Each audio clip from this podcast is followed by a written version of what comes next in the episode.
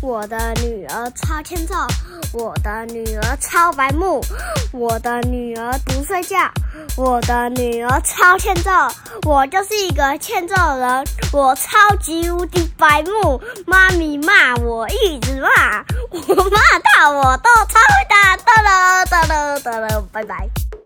欢迎收听阿熊电台，我是阿熊，我是妈咪。在故事开始之前，我要跟大家更新一下我的 IG，要搜寻啊阿熊电台才找得到哦。如果想跟我们互动聊天的，可以来 IG 上找我们哦。啊阿熊很期待收到大家的留言哦。嗯，没错。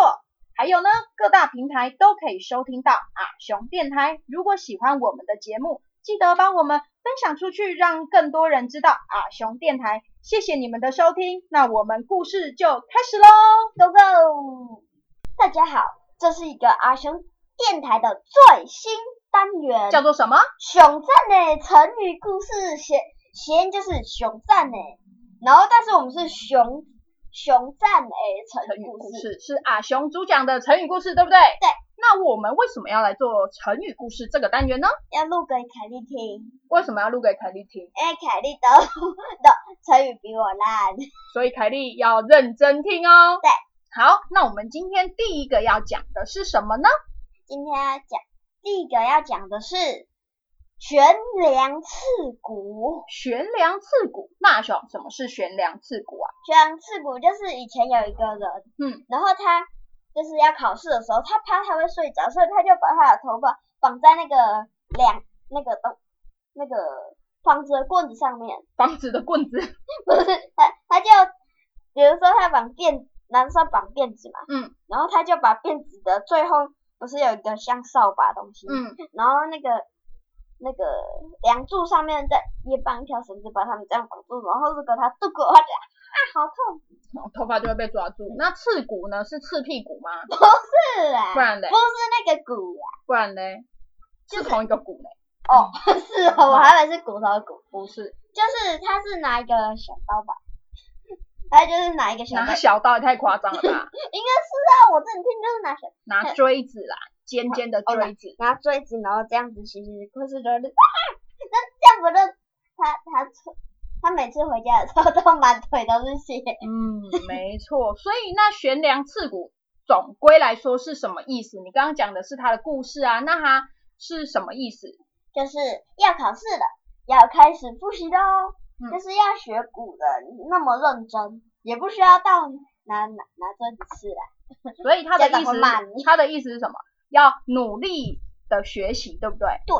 好，那妈咪今天就来讲讲悬梁刺股的典故是从哪里来的哦。好，其实它有分悬梁跟刺股。那我先来讲悬梁的典故，就是呢，汉朝有一个人，他叫做孙敬，他非常的用功读书哦。他为了不让自己打瞌睡，影响到学习，所以他就嗯想了一个办法，他找了一根绳子绑在屋子的梁上面。古代的房子不是都会有那个屋梁吗？梁柱对，梁柱。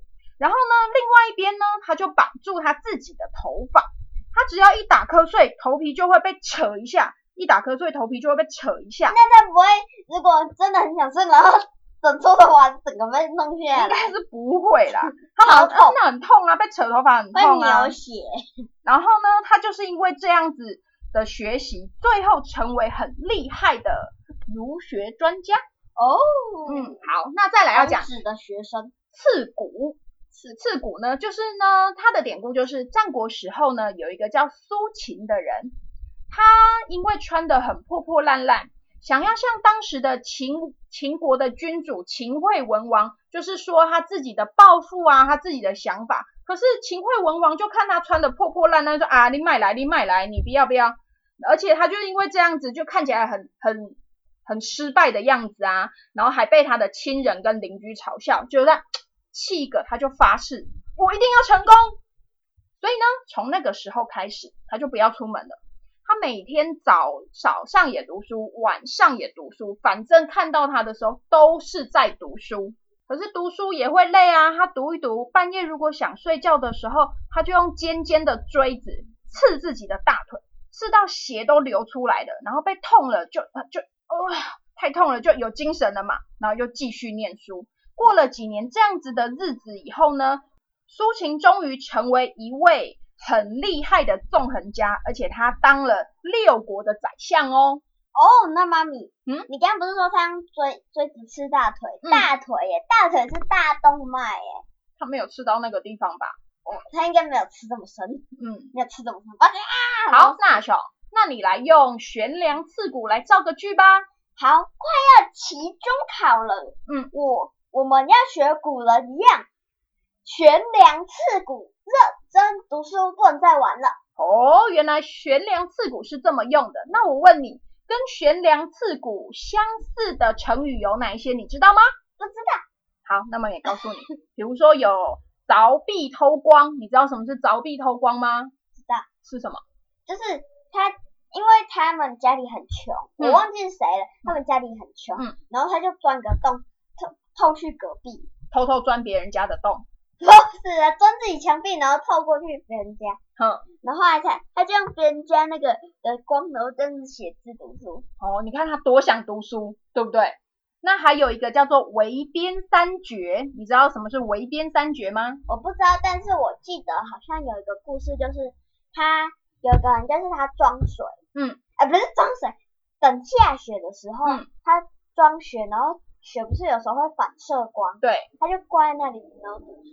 哦还有夏天的萤火虫那个，你知道那个成语叫做什么吗？不知道，叫银窗雪案，或是呢，也可以叫做积雪攘银，就是你刚刚说雪反应的反射的光嘛，跟就是抓萤火虫来就是点亮可以看书嘛，对不对？对，如果想知道更多的话，请去李艳秋阿姨的一个 APP 看里面有更多的故事、哦，更多的成语故事。好啦，那我刚刚讲围边三绝嘛，你知道什么是围边三绝吗？不知道，就是在说孔子很勤劳、很认真的读书。你知道以前的书不是像我们一样是纸做的，它是用竹子一片一片绑起来的。它就是一个一卷，有点像那个捆寿司的那个东对西，对 对对对，捆寿司那个东西，一卷一卷的把它卷起来的，然后中间是用皮绳穿的嘛。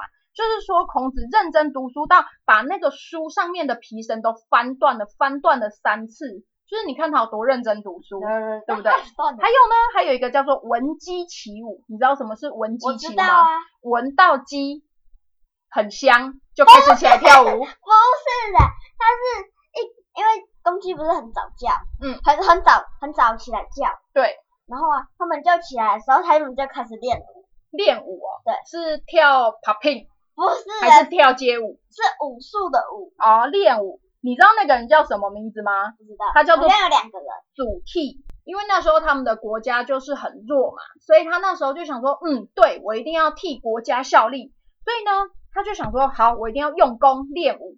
他半夜听到鸡一叫，他就起床练舞，然后一直练，一直练，练到早上这样子，所以这就是闻鸡起舞的由来。你知道吗？我一开始同学说是他。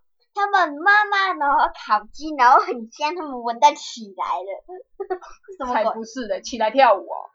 而且啊，妈咪，你知道吗？他们他们还有另外一个事情，就是、他们睡觉的时候都垫着那个剑，嗯，垫着剑睡觉，为什么？他们都不垫枕头，为什么？因为他们要练练舞啊，不能放松，要嗯练，他们要练舞嘛，嗯他们不能放松啊，所以就要垫着他的剑睡，是对啊吗？，真的啊，那他最后会变成一代舞王吗？